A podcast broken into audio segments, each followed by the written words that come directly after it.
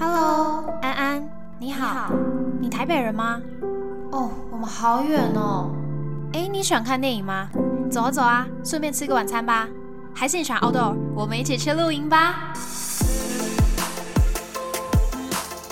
Hello，大家好，欢迎来到交友雷达站，我是 Darby。接续上一周低潮期的主题，完整的经历整个过程之后呢，各方面我都多了一些领悟，还有新的感想，想要延伸很多内容来跟你们分享。那其中也有提到说，这样子的负面情绪间接影响我的感情生活嘛？具体是怎么影响的呢？没错，就是今天的主题喽。好，之前就跟大家说过，我是一个十足的恋爱脑。那过去也有跟我的好朋友一起录过一集，恋爱脑在感情当中会出现什么样的症状？当时的我呢，就是整个沉浸在刚谈恋爱的甜蜜氛围里面，也就是我本人这个恋爱脑开关刚被开启的时候。如果你们有听过那一集，或者是你们待会回去听的话，就会发现，哎，Darby 完全在粉红泡泡里面呢，根本就是带着粉红色滤镜在看世界。因为我当时也是觉得说，啊，我知道恋爱脑不好，可是恋爱就是在我眼前呐，没差啦。我就是很想谈恋爱，我很喜欢我男朋友，然后很想花很多时间给对方。这样子，那随着时间越来越久，我也还是用同样的模式跟嗯，想要延续热恋期这样子的方法跟对方相处，又加上前阵子碰上了低潮期，所以谈恋爱这件事情变得格外重要，好像它就是唯一一件我现阶段可以去把握好、可以去做好的事情，因此呢，投入的时间啊，还有心力啊，也就更多。可以说，我的男朋友就是我的舒适圈，那谈恋爱这件事情也是。谈恋爱除了是培养感情之外，有一点点像是我花时间在这里，那我就不用去烦恼我正在应该要面对的低潮挫折感，对，就是一个逃避啦。好，那可是呢，就是因为这样子的心态吧，又延伸了蛮多的问题。比如说，我们也有过一次蛮严肃的沟通。近期低潮期结束，所以我又回头看看了那段时间，发现一件事情，诶。我怎么失去生活跟感情之间该有的平衡感，而且是失衡很多很多。不知不觉，我好像爱得太用力，不小心就爱得用力过猛，让一段感情当中呢，因此产生了一些冲突还有摩擦。但明明只是好喜欢一个人，然后想要把自己的爱跟关心都传达给他，怎么这份爱甚至到最后还变成了对方的压力来源呢？不知道你们有没有同样的疑问、同样的心情过？那当产生这样子的念头，当下肯定是发生了很多不太愉快的状况，让你心里随之而来会有很庞大的无力感啊、失落啊、心寒。如果有同感的听众朋友呢，或许你们感觉到自己爱得太用力的原因，不一定跟 Darby 一样是因为恋爱脑。但无论如何，我想说。你们的感受不是没有人可以懂的，我可以懂，给你们远端大抱抱，因为那种伤心跟疑惑 啊，真的不好受，我懂。好，而且我的情况还是当下就是只认为感情是我唯一的浮木，所以会过度的关注它，反而让关系有一点点窒息，没办法呼吸的感觉，给对方啊，还有给自己压力都很大。不过近期呢，也因为逐渐找回自己的生活步调啊，还有一些追求跟想实践的目标，就发现说，哎，其实有更轻松、更舒服、自在去面对感情中问题的方法，哎，不用把自己逼得那么紧绷。所以你能够先具备这些该有的心态调整，就可以让自己在感情里面给彼此都更多的呼吸空间，也才可以来谈一场轻松舒服的恋爱哦。那到底是怎么样的心态呢？我们先来谈谈具体什么叫爱得太用力，爱得用力过猛，之后再跟大家分享。好，下面有一些举例给大家参考。比如说呢，在感情当中，你会过度放大对方的一举一动，任何行为呢，你都会加上自我解读，也就是所谓的脑补啦，有那种捕风捉影的感觉。举例来说，今天对方讯息呀回的比较普通，或回的比较慢，然后没有什么情绪起伏的感觉，没有波浪符号，没有语助词或者没有 emoji，你可能就会解读成，哦，他是不是今天心情不好啊？为什么他对我这么冷淡？他是在生我的气吗？还是他已经对我们的感情就是有所厌倦啊，已经淡了这样子？那又或者是今天你见到对方，你们两个出去约会，可是对方没有像平常一样这么有活力或心情这么好，嗯，多带了一点点倦怠感。你问他怎么了，可是他也就是跟你说，哦。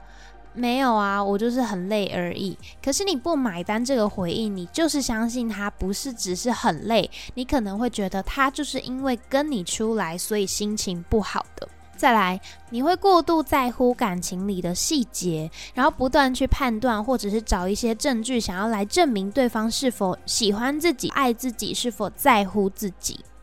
像是，假如说你明明对他说过你很喜欢吃虾子，好了，但是为什么他今天的晚餐里面就是有虾子，但是他却没有主动问你说，哎，宝贝啊，想不想吃啊？要不要我剥给你吃啊？什么之类的，就是你当下也不会去问他说，哎，为什么你没有分我吃？或者说可不可以跟你换一个虾子啊？或者是我可以吃那个虾子吗？你也没有去做这样的询问，但你就是反而在心中迅速的在这个情况当。下打一个叉叉的符号，然后心里闷着一口气，觉得说他没有记得你的喜好，他不够在乎你。还有在感情中，如果发生冲突或争执的时候，大部分都是你想要急着解决，一感觉到哪里不对劲，都是你会想要来开启这个沟通，让对方也注意到，也意识到需要改进的地方。不允许感情当中有任何的瑕疵，其实追根究底是因为你非常的重视他，你很喜欢他，很想把握这段感情，害怕失去对方，所以一产生裂痕的时候呢，你就很想要跳出来，赶快解决，快点修补，也可能连接到过去不好的经验，让你觉得说，如果发生问题，不可以一直不处理，到最后发酵到不可收拾的地步。再来呢，你可能会花很多的时间、心力来关注对方，他的生活啊，他的情绪啊，所思所想，你的注意力都在他身上，但是你忘记自己才是最重要的存在。有时候我们恋爱脑开关一开下去啦，无论你是在什么关系当中，即便他就只是一个暧昧对象，你的心都在他身上的时候，你无时无刻都会想着他，猜他现在在做什么啊，跟谁在一起啊？你会很想知道关于他的所有一切。细节到你会注意他传信息来的时间是隔了几个小时，他回复的频率，你会重复划着你们对话记录来看之前聊了什么东西，然后回顾回味当时的。或者是像我，我之前真那集恋爱脑的时候，我提到我可能会告诉自己说啊，赶快把事情手边的事情做完，那我们就可以好好的回顾以前出去玩的照片呐，然后剪一些我们自己的生活记录的影片，然后一看可能一个小时多就过去了。如果不能好好克制自己的话，这些本来该要做好的事情，可能就会没有办法完成。那另外，像两个人相处的面相，也因为你过度的注意对方，你很在乎他，所以生活上的一些底线，你都会因为太喜欢他而无下限的下修。虽然你心里是不一定这么情愿，但还是很配合他，很随和，把自己的偏好啊都先藏起来，以对方为主。如果说以上举的例子你都有似曾相识的感觉，经历了当下，你肯定是不好受的。因为像我自己呀，在经历的时候，可能就会越爱越不自信，越爱越战战兢兢、小心翼翼。有听上一集的朋友们呢，就会知道我和我的男朋友近期过了半年纪念日，我又写一张卡片给他。那这是我在低潮期整理完很多思绪跟心情之后，变得比较开心，然后找到自己生活目标之后呢，写给他的。我跟他说。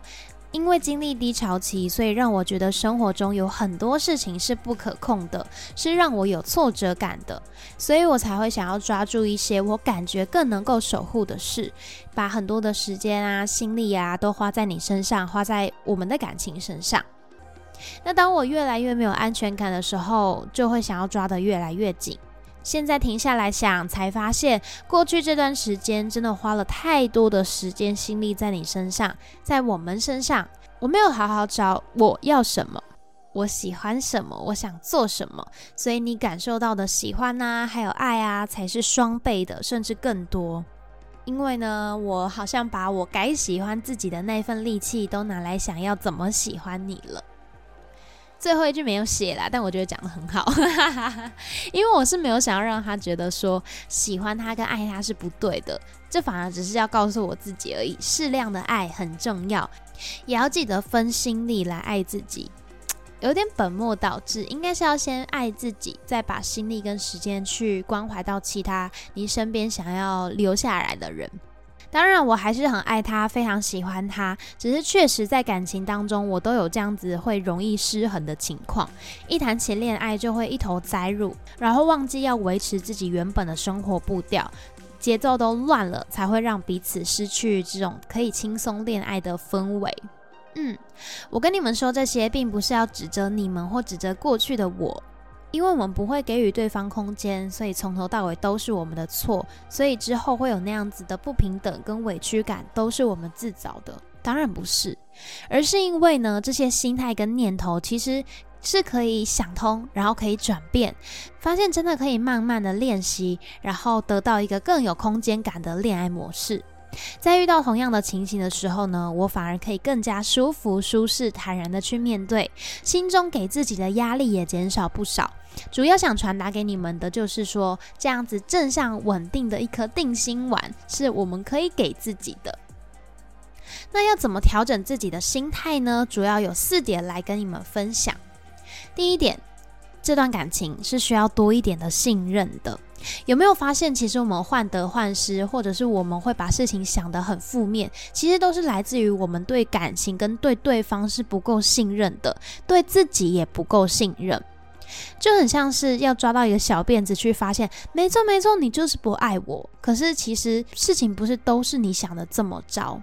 相信对方是真的爱你，而不是需要爱时时刻刻说出口。从生活中的相处跟互动，你一定可以看见那些他对你的好。不用抓着一小部分的证据在心中跟自己较真，这样是爱或不爱？你可以平时呢就记下对方对你的好，或相处上有什么时刻让你感觉到温暖吗？什么时候让你感觉到非常开心啊，很感动？因为我们很容易不小心就陷入这样子过多的自我怀疑，所以呢，要让自己可以自主的意识到稳定的爱是存在的。另外呢，我们常在社群媒体上看见其他人放闪啊、晒恩爱啊，或分享他们感情的甜蜜嘛。默默的，你可能也会影响自己，就是觉得说，哦，好的感情就要像他们那样是有既定模板的。但其实每个人谈的恋爱都有属于自己各自的形状，因为你们的个性不同而有所差异，所以别人的感情怎么样呢？看看就好，不要受到太大的影响。再来第二点。转换立场思考，如果是你，你会有什么感觉？就像上面举的例啊，如果对方今天很累、很忙，事情很多，所以态度有一点点不耐烦，或者是他遇上什么心情不好的事，可是你全部都认为这是你的原因，是因为你而让他心情不好，是你造成的。可是等一下，你停下来想一想，如果自己身在这种处境的话，心情是不是也会不好？可是这跟爱跟不爱有关系吗？没有啊，只是眼前的他有需要去解决的事情，用转换立场、同理的方法去思考，就可以帮自己减轻一些以为自己造成的罪恶感。就真的不是，你可以自己去想想看，如果是你，你会怎么做？你会怎么想？是不是也跟对方差不多一样？那我们就可以给对方多一点点的空间，去处理跟消化他该面对的事。因为真的不是伴侣所有的情绪都是你要去负责的。第三，练习看事情不要这么片面，马上下定义。因为感情这件事情本身就需要长时间的累积，我们需要纵观的来看。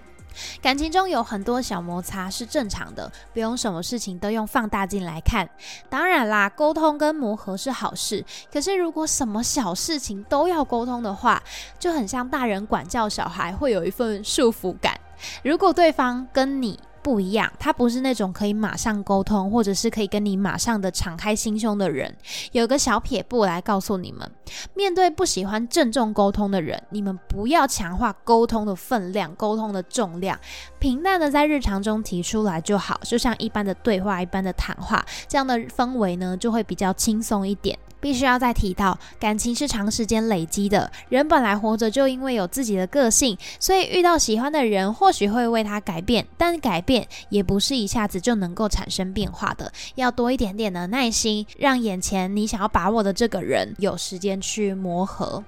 再来，最后一点，最重要也是最核心的，把个人的成长还有人生目标放在优先顺位。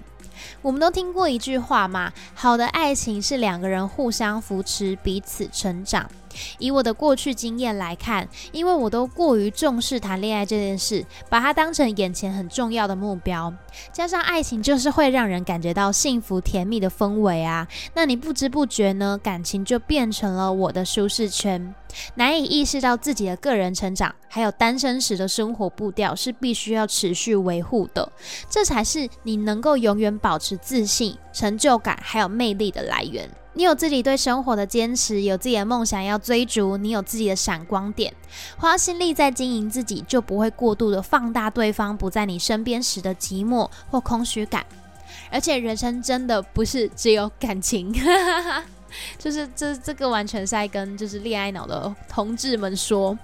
虽然说啦，出社会之后，每个人都有这样的感触。毕竟你要养活自己生计啊、糊口的问题才是最重要。可是你还是有可能在感情中付出很多啊，导致有一些人如果真的是对你不好的人，比如说恐怖情人，或者是长期对你会 PUA，对你就是情绪会勒索的，你还是有可能会觉得说，哦，我只要爱他就好，爱他是最重要的。你还是有可能受到精神上的压抑，而离不开这个真的对你。不好的人。以上呢，最重要想让这些恋爱脑或在感情当中呢，会过度在意对方而看不见自己的朋友们意识到，你最应该在意的，你最应该看见跟重视的，就是我们自己。就是你你自己。今天如果我把生活的目标跟焦点都放在自己身上，你做该做的事，你有自己的工作目标，你的课业表现有去维持，或者是你的兴趣跟理想有在实践的话，你自然会跟对方之间多得到了一些空间感，因为你。花心力去做自己的事嘛，那你也可以让自己从紧张兮兮的感情纠察队长卸任，就不会一直哔哔哔，这里发现问题的哔哔哔。昨天下午几点几分的时候出现了什么事情？我觉得我们要沟通。那因为你可以从其他的生活面向找到非常丰富充实的感受。在你感受到这些事情之后呢，你又可以分享这样的喜悦给另一半，我觉得就会是非常舒服跟适当的距离。先注重自己的人生，注重你这个人。你会发现情绪上有很多小细节，你不会再有时间去注意，因为你花了更多的时间来做这些更有意义、更值得花时间、高 CP 值的事情去做。有了这些心态之后呢，我发现自己在处理感情问题、跟男朋友之间的相处上的矛盾，其实是比较游刃有余的。有时候你硬逼对方立马要坐下来好好的跟你谈论感情上的不舒服，一起来沟通发生的问题，反而会得到反效果。你心里会难受，为什么总是自己在付出？为什么总是就只有我看到感情上有问题，你都没有想要一起解决吗？但反过来说，对方可能也会想，为什么自己怎么做都不对啊？怎么每天都有很多需要沟通的事情呢？时间拉长一点，对自己温柔一点，去做想做的事。因为呢，我这个恋爱脑真的也不是这一两年的事，或不是这几个月的事，可能过去，嗯，过去二十年吧，都这样。我就是很喜欢这种东西。但我就觉得这是我人生一个蛮需要去做的自我成长跟训练，这是我人生课题。我终究得回归到，即便是有一个感情在那边，我还是要把自己当着很重要的人。这就是我要训练自己成为一个情绪更稳定的伴侣。分享给你们喽！如果你们有一些相同的感情状况，或者是嗯正在经历或经历过之后，都可以给我一些回馈。希望大家都能够谈一场有空间感、轻松愉快的恋爱哦。好了，听到最后的人呢，才有接下来这个福利资讯啊！交友雷达站要抽奖喽！这是 Darby 第一次抽奖，好紧张哦！希望有人来参加，